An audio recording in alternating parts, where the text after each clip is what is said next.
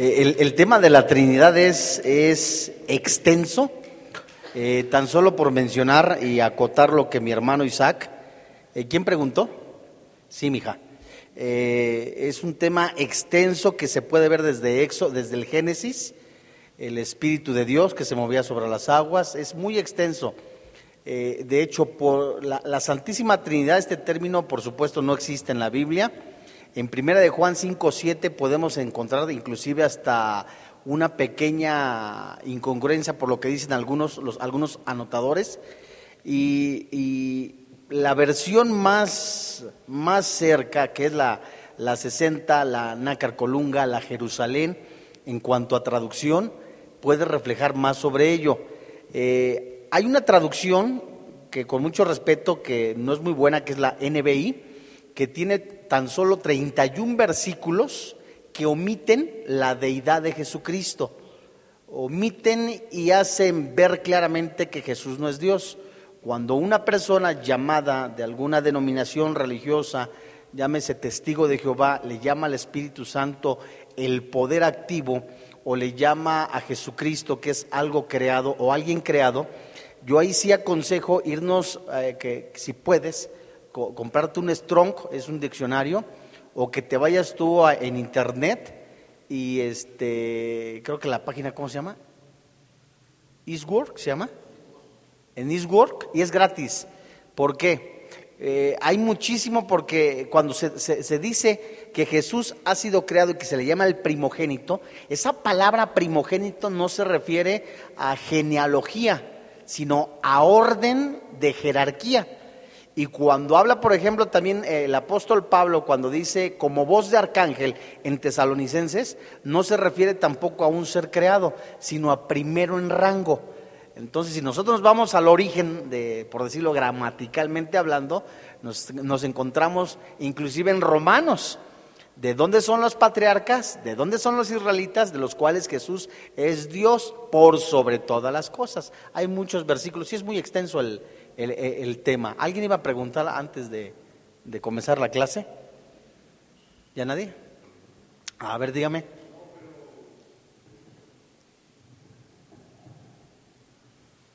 Buenas tardes. Es que este, esta pregunta que yo quiero hacer es con Buenas tardes. para preguntas y respuestas.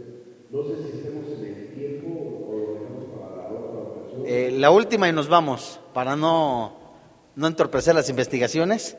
Pero este, a ver, haga la pregunta y si y vamos a tratar de ser concisos y precisos. Dígame usted. Bueno, eh, eh, la Biblia nos ilustra el rico y Lázaro es un lugar, eh, cuando las personas mueren, es un lugar donde en el cielo de Abraham es un Sí. lugar de descanso, así también como es un lugar de tormento, en- en- en- dividido por una cima. Ajá. Este, Muere, baja, baja las profundidades de, de- de la tierra y se, se- dice, dice la Biblia que se llama cautiva la cautividad. Sí. Ahora, yo tengo, yo, o sea, eh, sé que eh, un cristiano al morir inmediatamente se va este, a la presencia del Señor Sí. pero también tengo la, la pregunta en cuanto a Primera de Tesalonicenses, en el capítulo 4, este, y, este, Sí. Bueno, antes de que en lo que la está buscando, eh, eh, eh, no es el mismo lugar el seno de Abraham, aunque ambos estaban en la profundidad, o al menos algunos anotadores dicen que está en el centro de la tierra. Uno era el Seol, otro era el seno de Abraham. Efectivamente, una cima los separaba, ni los de un lado podían pasar al otro, y ni los del otro al otro lado. Ahí sí, ahí sí vamos ponernos de acuerdo. Ahora la pregunta es, en Primera de Tesalonicenses capítulo 4, ¿qué? eh, Primera de Tesalonicenses, es capítulo 4, Sí, es el, concretamente la venida del Señor, en el versículo 13, así. dice, tampoco queremos hermanos que ignoréis acerca de los que duermen, para que no os entristezcáis como nosotros que no tienen esperanza. Sí, Y en el versículo 16, porque el Señor mismo con voz de mando, con voz de arcángel, con Sí. de Dios descenderá del oración, los muertos en Cristo resucitarán primero. Sí. Es decir, ahorita eh, un cristiano muere, yo tengo entendido que se va inmediatamente a, a la presencia de Dios. Hebreos 9:27 nos dice eso. Está constituido que el hombre muera una sola vez y después de esto el juicio. Apocalipsis capítulo 18 y 19, eh, en preparación a las bodas del Cordero. Eh, un cristiano muere, el alma, el espíritu se van, el cuerpo se queda, lo que despierta es el cuerpo para juntarse y ser glorificado. A esto lo que cuando Pablo estaba escribiendo esta carta, se refería como en un momento de decir, ya es en este tiempo, como pensando, les estoy escribiendo que ya ahorita puede ser en cualquier momento el rapto. La esperanza de la venida de los, de, de los que esperan la segunda venida de Jesucristo es a los cristianos. Los que no tenían esperanza, por supuesto, eran los no redimidos. Pues qué esperanza, ¿no? Ahora, la pregunta es, Eso ya me. Ah, dile. Sí. O sea, que, ¿Qué va a ser resucitado? El cuerpo. sí, sí, muy bien. No, al contrario, yo estoy para servirle. Apoc- Apocalipsis, Eh, Romanos capítulo 14. Es que también estamos estudiando Apocalipsis los jueves. Recuerde que estamos viendo eh, a la luz de la palabra de Dios en la pantalla a manera de pizarrón. Y hoy el tema se titula Juzgando injustamente. Romanos capítulo 14. Vamos a leer del 1 hasta el 4. Hace ocho días, ¿qué vimos? ¿Se acuerdan? ¿Estudiaron? ¿Quiénes vinieron? A ver, levante la mano los que vinieron.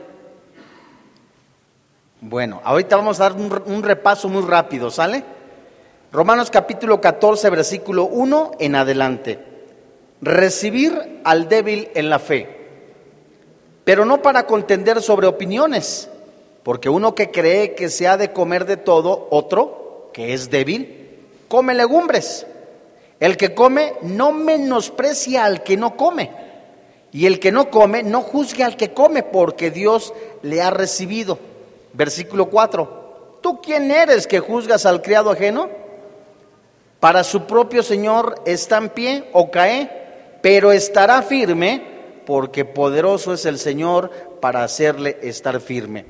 Amados santos de Dios, se recordarán que por lo menos los tres primeros versículos nos hablan de una invitación del apóstol Pablo a tener una coinonía, una comunión, una comunicación con los cristianos, un no despreciar a los demás cristianos, porque Dios no tenía, por decirlo de esta manera, en sus planes de que hubiera diferentes doctrinas no basadas en la Biblia.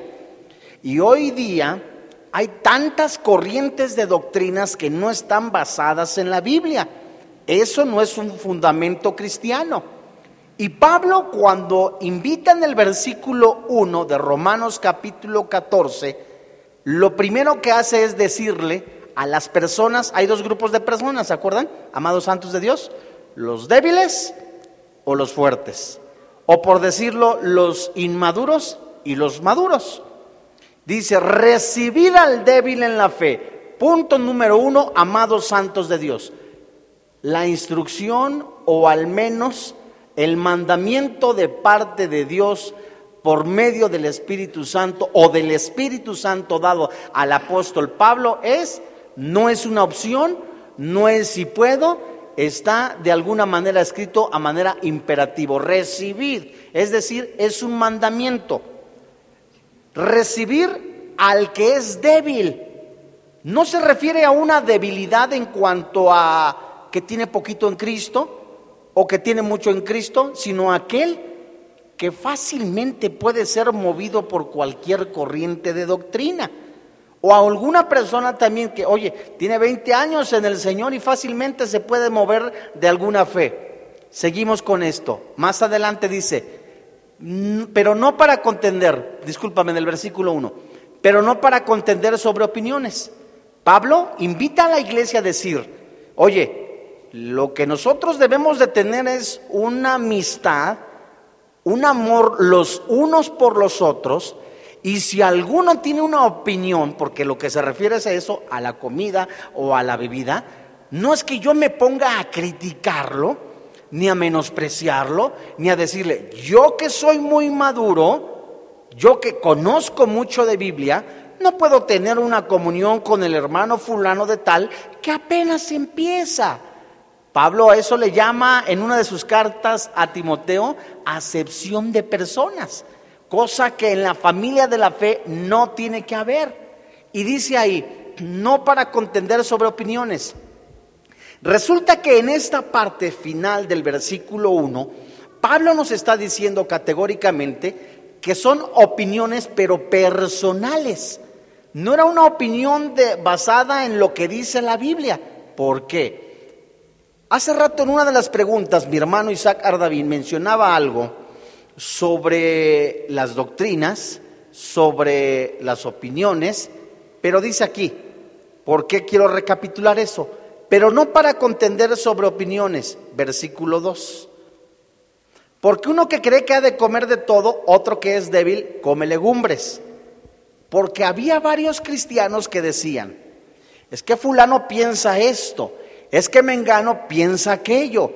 Y era una división en el cuerpo de Cristo que en lugar de haber unidad, en lugar de haber recepción, yo recibo al hermano fulano, yo recibo al hermano mengano, en lugar de amarnos los unos a los otros, eso era una invitación a la carne y a la división, porque ya se enojaban. Es que fulano dice que debemos de comer, fulano dice que no debemos de comer. Y eran opiniones personales. Mi hermano Isaac mencionaba, en cuanto a los judíos, que había judíos que, se convertían al cristianismo y les costaba muchísimo trabajo, por ejemplo, decir, ¿cómo debo de dejar los ritos ceremoniales? Oye, ¿con que puedo comer cerdo?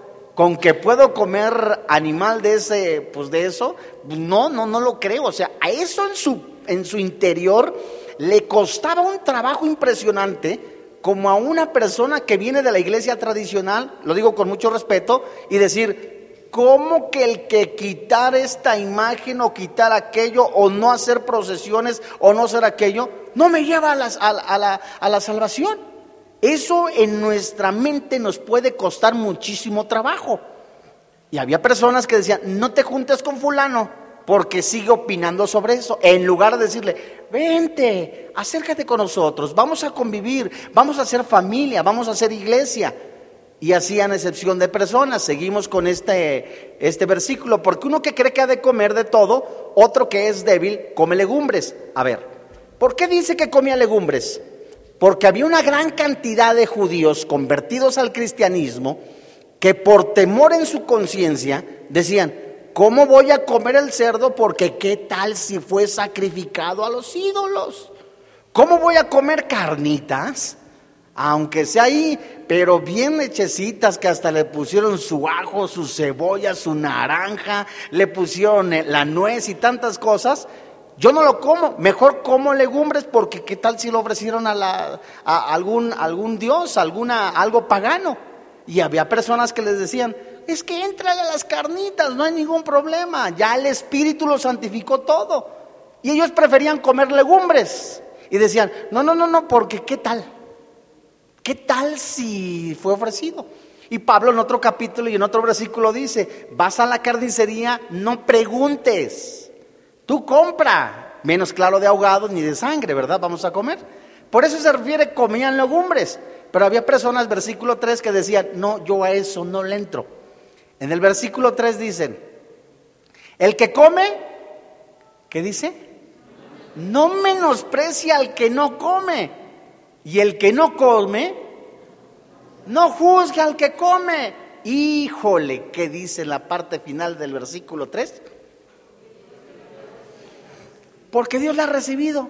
Lo mismo que el que come carnitas y el que no come carnitas, hay para algunos que ya están en el cuarto piso, presente por ejemplo, que ya pasamos del cuarto piso, ya no debemos de comer tantas carnitas. por cuestiones de, de, cuidado. Y hay personas que ya no debemos de comer tampoco ni tacos al pastor. Bueno, ahí de vez en cuando, una o dos, tres veces por semana, o cuatro, bueno, cinco, ¿no? No, no tanto, no tanto. Entonces, eso ya se te llama, como dice, como dice la palabra de Dios, no acertar, no dar en el blanco, se te puede contar como pecado. Pero si hay personas que dicen, ya viste al hermano Saturnino que está comiendo tacos al pastor, es un inmundo. Y es cristiano. Y dice el versículo, porque Dios la ha recibido. Dice, espérame tantito, primero, Dios ya le recibió. ¿Con qué autoridad tú rechazas al hermano?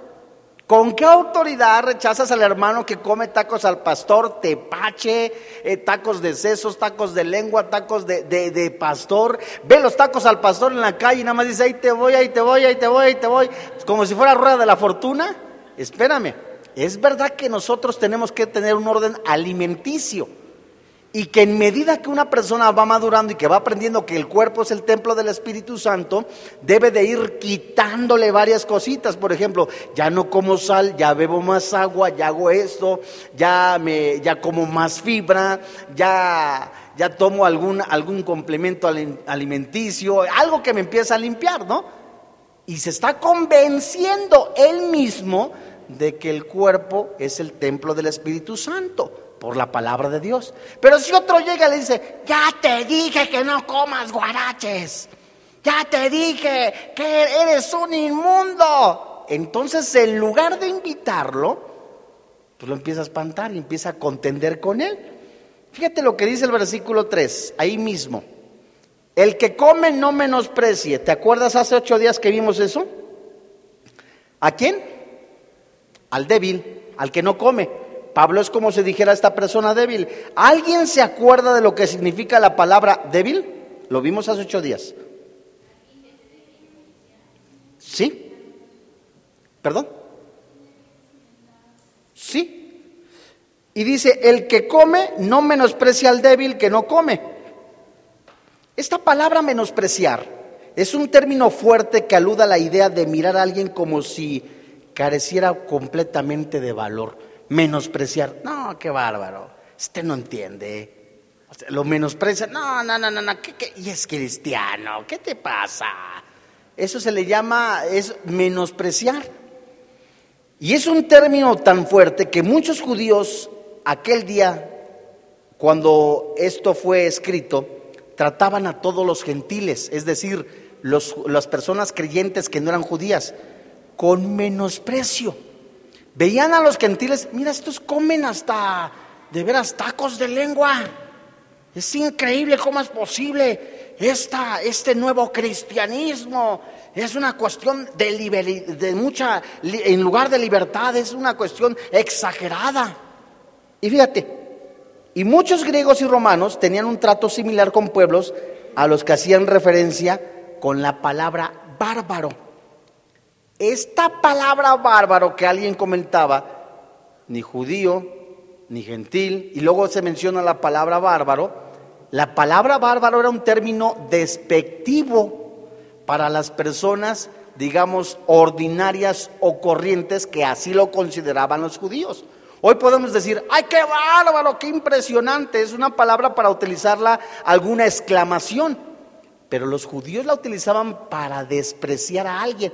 Ese es un bárbaro, es decir, de lo más bajo. Y la Biblia dice que era completamente de parte de muchos judíos que se sentían extremadamente espirituales y menospreciaban inclusive a, las, a, los nuevos, a los recién convertidos, a los débiles en la fe, en lugar de, hermano, somos una iglesia. Yo estoy convencido que a mí me puede hacer daño. Al rato quizás el Señor te habla y te dice, ya no debes de comer eh, cinco kilos de tacos al pastor en la noche, ni tampoco una Coca-Cola de tres litros. Pero así te recibo. Al rato el Señor te dirá, a lo mejor con un, un, un, retorcijón o a lo mejor con una diarrea o algo que te llame la atención, que, la, que el cuerpo te pase la factura. Pero mientras yo te recibo porque eres mi hermano. Y la siguiente palabra, dice la palabra de Dios, el que no come, no juzgue al que come. no me lo menosprecie, no juzgue. Esta traducción del griego es muy fuerte, es la palabra crino, que tiene el significado básico de separar y aislar. Y cuando alguien dice, es que fulano, dice, sabes que eso es bien importante y bien delicado. Es una línea bien delgada, hermanos. ¿Por qué? Porque hay cristianos que se pueden considerar extremadamente maduros, que tienen 15 o 20 cartones de cervezas en la casa. Y dicen, es que somos muy maduros en el Señor. Y no le digas a fulano a Mengano porque se puede tropezar. Ay, no, no, no, y ahí tienes hasta sus cajas de caguamón y dice, no, no, no, nosotros los maduros, que no se fije nadie, a lo maduro, a lo maduro que se voltee fulano, no. ¿Qué sucede? En lugar de ser, o sea, es una línea tan delgada que debemos de decir, como dice la palabra de Dios, dice Pablo, Dios nos ha llamado a libertad, no a un libertinaje. Es una línea tan delgada que había muchos cristianos que decían, pues somos libres, podemos comer, hombre, cinco kilos de carnitas, diez litros de cerveza de barril, no importa, espérame tantito. Eso no se le llama ser maduro, eso se le llama ser imprudente. ¿Cómo no se va a tropezar otro hermano cuando dice, oye, esos son los cristianos? Déjalo, espérate, es que apenas está conociendo del Señor. No, espérame tantito, a eso sí se le puede tropezar. Alguna persona puede estar en algún lugar y se pide su carne, su vacío, su tibón, su, su carnota, así una orden de papas, y de repente su ensalada, sus papas a la francesa y una copita, dice por ahí mi hermano, amén, dice una copita de vino tinto. Y no es pecado. Pero alguno que dice, es que a mí se me antoca y tuve problemas de alcohol, hermano. Y con el puro aroma ya casi, casi me están dando ganas de ir ahí a la doctores o al salón Riviera, nada más con el puro olor. ¿Qué debe de hacer el otro hermano? Abstenerse para no tropezarlo, ¿verdad? Dice, el que come no menosprecia al que no come. El que no come, ¿qué dice la Biblia? No juzga al que come. O sea, no juzgues. Y desgraciadamente hay algunas personas o algunos que nos llamamos cristianos, algunos que se llaman cristianos, empiezan a juzgar a las personas. Es que fulano de tal, ay no, no, no toma ni siquiera uva. Pues déjalo, dice la última parte, Dios ya le recibió. Oye, es que fulano de tal, a lo mejor es que se toma cinco cervezas, siete cervezas. Bueno, ya está cayendo un exceso, ya está abriendo la puerta para la borrachera. Bueno, ya le exhorté. Dice el versículo 3, eh, esta frase, donde dice, Dios le ha recibido el que come. Aquí Pablo menciona un contexto donde es claro que la aceptación divina se aplica tanto a personas que se pueden considerar débiles o fuertes. Volvemos a lo mismo, es una línea tan delgada. Dios no nos ha llamado a un libertinaje, a libertad fuimos llamados. Pero no, tomemos esa libertad como una ocasión de, de pecado a libertinaje. En donde hay personas donde aparentemente son 15 años, es una boda, dice, bueno, es que podemos dar una sidra, adelante. No sé, ustedes platíquenlo bien. Después no digan, es que el pastor dijo, ¿no? No, ya cada quien platíquenlo. Pero es que la mayoría de mis hermanos, no, de mis parientes en la sangre, no son cristianos. Y por algún momento pudiera ser que el hermano Saturnino llega con tequila y dice, es que el Espíritu lo santifica todo, hermano. Espérame tantito, espérame tantito. Y llega hasta con mariachi y arriba al cielo, ¿no? O de repente al hermano ya lo ven con Chicoche y la crisis o con algunas canciones y ya perdió completamente qué? El orden. Pablo mencionaba en la cena del Señor, en una de las cartas de Corintios, en la primera carta de Corintios, decía, en esto no os alabo, porque en vez de reunirse como iglesia, uno corre rápido a tomar la cena. O sea, había un egocentrismo. Primero lo mío y ahí se alcanzó, pues ya te las arreglas tú. Unos comían, pero de veras que era Era una gula completamente por comer. Y ahí dice la Biblia, otros se embriagaban. Estos excesos muestran categóricamente un libertinaje en la vida del cristiano. En donde muchos cristianos, es decir, sí tenemos el deber como hermanos de decir, hermano, creo que ya te pasaste de la raya, ya te fuiste al buffet y ya llevas como ocho cervecitas. Hermano, eso ya, ya no es correcto por el testimonio. Ahí sí. Pero cuando una persona dice, bueno, me tomé dos vasitos, pero si al hermano le, le es ocasión de tropiezo, no lo hago por amor a ti. ¿Me voy dando a entender? Fíjense ustedes, es una línea tan delgada, amados santos de Dios, en donde es verdad, retomamos esta parte final. No juzgue al que come porque Dios le ha recibido. La invitación es más clara. Si Dios está hablándole al hermano Saturnino, al hermano Filemón, uno no come carne, el otro come legumbres, uno come carne de cerdo, el otro no la come, uno come pan de muerto, el otro no la come, pero los dos son cristianos, ¿se van a sentar a contender? No, sabes, espérame tantito. ¿Cómo sabes si el hermano con todo su corazón dice, sabes, estoy convencido para mi Señor que es la manera de santificarme, es la manera de guardarme, porque yo lo creo? Bueno, delante de Dios es correcto. Y el otro le entra hasta como con 15 piezas de pan, al cabo no es pecado. Aparte de que ya es un desorden, bueno, se comió una pieza. No juzgue al que no come, ¿me estoy dando a entender? Porque a los dos la sangre de Cristo los limpió. No sea esto una ocasión para una contienda en una opinión personal, ni le demos lugar al diablo, sino por el contrario, si es algo establecido por la palabra de Dios, si es un mandamiento de la palabra de Dios, entonces así sí. Pero si es algo en mi criterio personal, en donde dices, es que sabes, es de esta manera, pero es lo que yo creo, ya estamos cayendo en un exceso. Vamos, vamos al versículo 4. Esta fue la introducción y el recuerdo de la semana pasada. Fíjate, el versículo 4.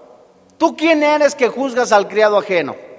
Para su propio Señor está en pie o cae pero estará firme porque poderoso es el Señor para hacerle, ¿qué dice la Biblia? Amados santos de Dios, el Espíritu Santo cuando inspira al apóstol Pablo a escribir estos versículos, nos da una segunda razón por la que todo cristiano debería aceptar a todos los demás cristianos, y es que el Señor, ¿qué dice? ¿Tú quién eres que juzgas al criado ajeno? Para su propio Señor, ¿qué dice? o cae, pero estará firme, porque poderoso está el Señor. ¿Para qué? ¿De qué nos habla esto? De que es el Señor quien nos sustenta. Es el Señor Jesucristo que nos sustenta y que nos puede hablar antes de tiempo de que pueda haber una caída, de un exceso de alguna persona que ya le está abriendo la puerta.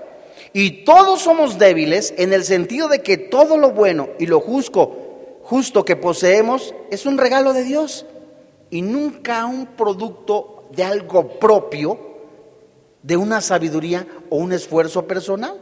Sin embargo, la influencia de que nosotros traemos de la carne con frecuencia tienta a cristianos liberados a pesar de que son tan legalistas, tan rígidos, tan justos en su propia opinión, que no solo sacrifican su gozo personal, sino que también limitan su utilidad para el Señor. Por ejemplo, esta misma influencia, amados santos de Dios, carnal, tienta a los, a los, a los que se sienten, digamos, muy espirituales. La Biblia aquí nos dice, ¿tú quién eres que juzgas al criado ajeno? Nos está diciendo, tú también tienes tentaciones. ¿Cómo te atreves a juzgar a otra persona? Él no come puerco, él no come pan. A lo mejor si tú lo comes, pero tienes también tentaciones como Él. ¿Me estoy dando a entender? No demos la oportunidad para juzgar a otros cristianos que, seguramente con todo su corazón, que con todo su amor están guardando su, su cuerpo, su alimentación, para el Señor lo hacen. Y hay otras personas que dicen, bueno, me como media rebanada de esto o me como medio taquito, para el Señor lo hago. No debemos de, dar un, momento de decir, bueno, si Él lo hace, pues allá Dios. La parte final que dice, poderoso es el Señor, ¿para qué? Es Dios quien nos hace estar firmes. Las mismas tentaciones que puedes tener tú o algunas tentaciones que tienes tú, las tiene otras personas. No estemos juzgando a otras personas, dice Romanos en sus primeros capítulos. Tú que dices que no debes de robar, ¿robas? Tú que dices que no se debe de adulterar, ¿adulteras? Bueno, seguimos siendo carne, entonces no demos ocasión por algún comentario insano de decir, es que Pancho come pan de muerto, pues yo como pan de vivo, gloria a Dios, para el Señor lo hace, pero no lo juzgues, porque con todo su corazón lo está haciendo. Y tú también si comes, para el Señor lo haces. Que no demos ocasión de la división. ¿Me estoy dando a entender? Fíjense que ustedes, que aquí cuando dice, tú quién eres que juzgas al criado ajeno, claramente nos enseña este escrito que con qué derecho nosotros juzgamos a otra persona, maduro o inmaduro, bien enseñado o no bien enseñado, docto o indocto, con qué derecho juzgamos a otra persona. Lo mismo eres tú carne que yo soy carne. Lo mismo podemos de alguna manera caer en pecado que otra persona puede caer en pecado. No somos perfectos. Al contrario, nos ha llamado Dios a santidad, a amarnos los unos a los otros, a no juzgar al que cayó en la semana, a no juzgar al hermano que, que de alguna manera tropezó. No, vente hermano, te quiero ayudar, somos familia en la fe. Porque alguno que pueda sentirse firme, dice la Biblia, mire que no caiga. Alguno dirá, no, no, no, ni Dios lo mande que yo llegue en ese lugar. Ay, no, ¿cómo voy a ir a ese antro santísimo Señor de Chalma? Y le estás viendo las piernas a otra muchacha. O sea, por favor, me, me estoy dando a entender. Aquí el que no es trapecista o fue trapecista, ¿verdad? Dicen por ahí, fue, fue fuera así que merolico otra, fuimos, sí cierto, pero todos tenemos algo que se llama carne. Y por supuesto, no tenemos la libertad para juzgar a otro cristiano, al contrario, amarlo, levantarlo, porque dice Pablo, ustedes que son espirituales, restauren al, al débil. No lo juzguemos, al contrario, hermana, caíste en pecado. Otra hermana, hermana, caíste en pecado. Aquí está mi mano para ayudarte, para levantarte. Vamos a tomarnos un café, vamos a orar. Un hermano cayó, hermano, estoy para servirte. A esa unidad nos ha llamado Dios no a separarnos ni a estar murmurando de que si el hermano comió anoche tacos, de que si el hermano no comió, de que si el hermano se aventó esto, que si el hermano se aventó una agua de horchata. ¿Sabes? A paz nos ha llamado Dios. Fíjate lo que dice la Biblia aquí claramente en Romanos para su propio Señor, versículo 4. ¿Tú quién eres que juzgas al criado ajeno? ¿Qué dice la Biblia aquí?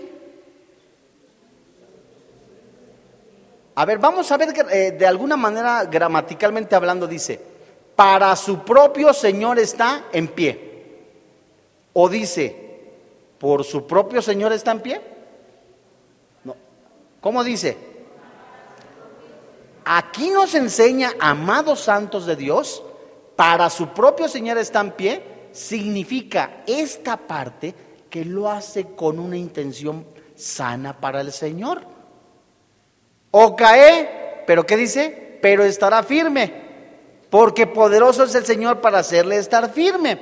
Vamos a Romanos capítulo 8, versículo 33 y 34.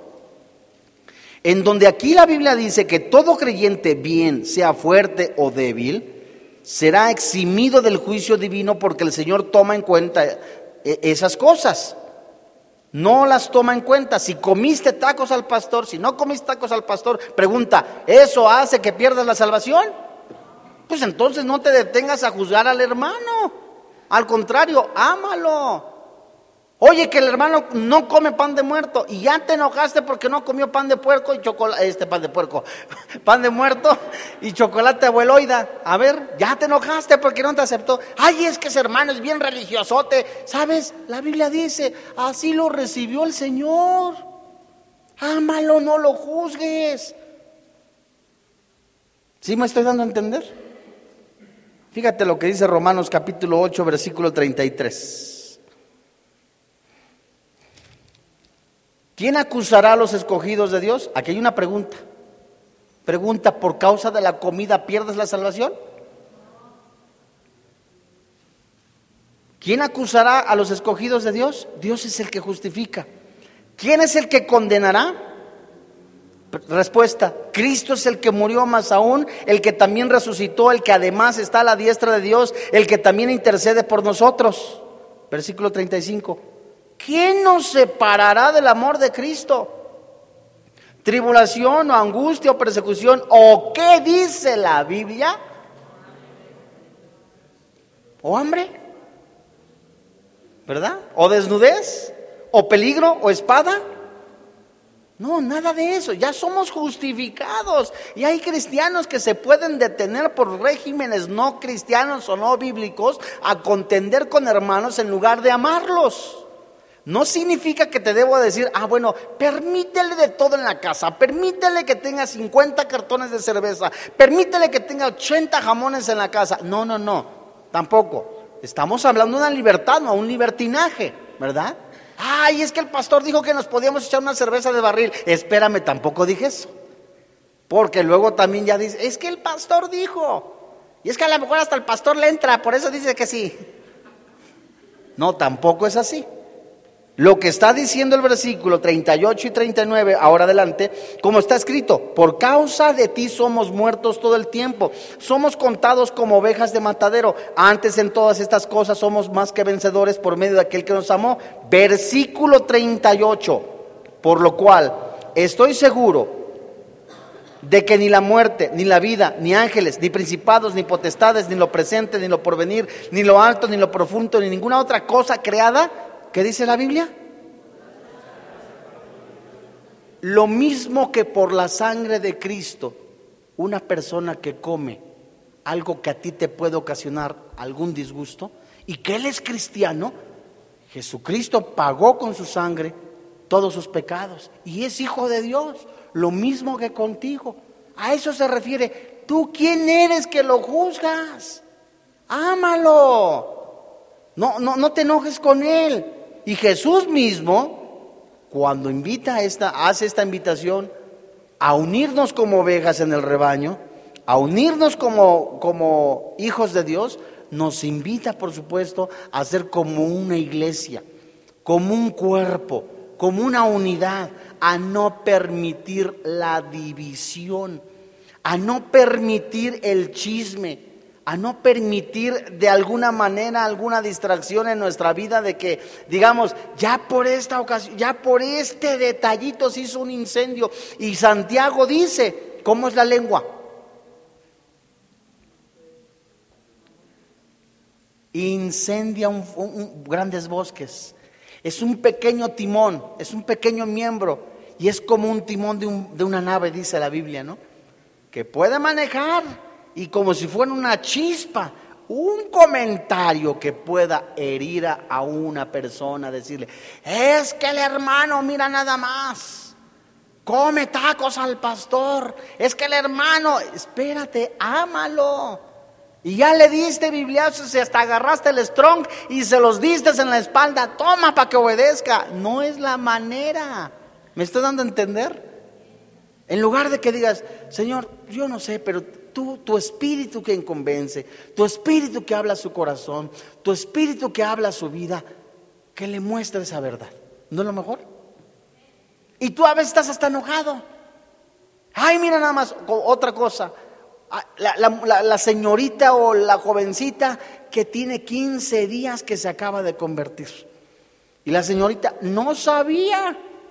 Y todavía usa zapatillas como de 5 metros Faldas que están más, que llegan hasta lo largo del ombligo, ¿me explico?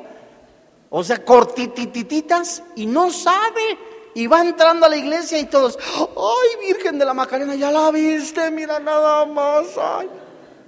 Y el hermano, ay, yo la reprendo, le quiero imponer manos. Espérame tantito. ¿Cómo que le quiero imponer manos? ¿Sabes qué? Las mujeres, las maduras, hija, no te vistas así. Le dejas un domingo, dos domingos, tres domingos y hay hasta varones que dicen, ay, que no entienda, que no entienda. ¿Cómo que no entienda? Y eso es bien serio, porque hay personas que juzgan, ¿no? Y hay, hay mujeres, lo digo con mucho respeto, mujeres que se dedicaban al trabajo de servicio sexual. Y venían a, vienen a la iglesia, se conocen muchos, muchas mujeres que todavía vienen con, con, eh, con, ropa, con ropa de trabajo, ¿me explico? Con la ropa de trabajo. Y, hay, y las mujeres que son más propias, en el momento que el Espíritu Santo les diga, amada Santa de Dios, mira que tu cuerpo, que les dé sabiduría, no juzgarlas, ¿me voy dando a entender? Y hay personas igual, hay personas, hay varones que todavía vamos aprendiendo. Cristianos que igual tienen 15 años y no han madurado, siguen siendo débiles. Y todavía hasta alburean y todavía son groseros y todavía, hermano, ay, este hermano santo de Dios. Un día fuimos a, jugar este fútbol a la cárcel. Un lugar pues muy, muy, muy, este, pues muy distinto, ¿no? Y resulta que pues era el aniversario de la iglesia, fue en Reclusorio Oriente, estoy hablando hace como de 10 años, y un hermanito santo en la fe, mira, hasta Camerino abrió los ojotes. y el hermano santo de Dios que estaba afuera, que se disipulaba, que, que, que, que, tú lo escuchabas, hasta hablaba en hebreo, arameo, saduceo, hasta en copto y en lenguas egipcias y qué tanto, está súper consagradísimo. Y era de los hermanos que, no, mira nada más ese hermano, de los más que, quizás criticaban. Y en pleno fútbol, el hermano no anotó el gol, el hermano santo de Dios, y que se le suelta, ¡ay, hijo de su pimpopas! No anoté. Y todo, o sea, la carnota, ahora sí, todo el, todo el tibonzote lo aventó. Y todo el mundo voltea, ¿qué pasó, hermano? Ahora el super consagrado, ¿no? ¿Qué pasó, hermano? Ay, es que se me salió. Pues ¿dónde lo tenías? No juzgues, todos somos ¿qué? Fácil, fácil, fácil el pecado nos puede atraer. Y si no mantenemos firme nuestra vocación en santidad, ¿sí o no? Cinco. Perdón, si no mantenemos si no mantenemos la comunión con el Señor Jesucristo, aquel que se sienta hasta Juan Pablo II, lo digo con mucho respeto, se siente hasta San Matusalén, también va al baño. Sí, o sea, también después de comer, pues si tomó mucho refresco, pues pasa lo que pasa, ¿no? Todos tenemos carne. Y ahí donde Pablo decía, no los desprecies, ámalos. Ámalos, al contrario. Y el amor cubre multitud de qué? Faltas. Faltas, multitud de errores. Y hasta el hermano ay hermano, ay esta muchacha, esta, el hermano fulano, fíjate, me exhortaba, me, anima. Exhortar es animar, ¿eh? No es hablar con regaño. Exhortar es decirte, animarte a vivir en santidad. Y hay quien dice que puede pensar que la exhortación es un regaño para corregirte, en cierta manera, pero no a manera de regaño, sino a manera de animarte, de abandonar el pecado, de no vivir para el pecado. Y Pablo invita a los maduros a recibir a los débiles, a los débiles a recibir a los maduros, no para contender, sino amarse los unos a los otros. Todos tenemos errores, amados santos de Dios. Ya viste al hermano fulano de tal la noche pasada en la disco. ¿Qué hace el hermano fulano de tal? Lo voy a exhortar. Pregunta, ¿qué hacías tú ahí? ¿Qué hacías tú ahí? Ay, es que iba pasando, hermano. Ándale pues. Hermano, ¿qué hacías ahí? O de repente te encontraste, si ibas pasando, órale pues. Ibas al Museo del Tequila. Ahí en este Garibaldi. Y vistes al hermano Saturnino, pero ahogado de borracho. Y el domingo lo viste que hasta alzó las manos. Pregunta, ¿le preguntaste cómo se encuentra? En el amor del Señor, hermano, ¿te puedo ayudar? ¿Puedo yo ser de alguna manera canal de bendición para tu vida o lo juzgas? Dios nos ha llamado a amarnos los unos a los otros, a exhortarnos, a animarnos, sí, a no tolerar el pecado, a no vivir el pecado, pero ante todo a mostrar el amor de Dios. Vamos a orar.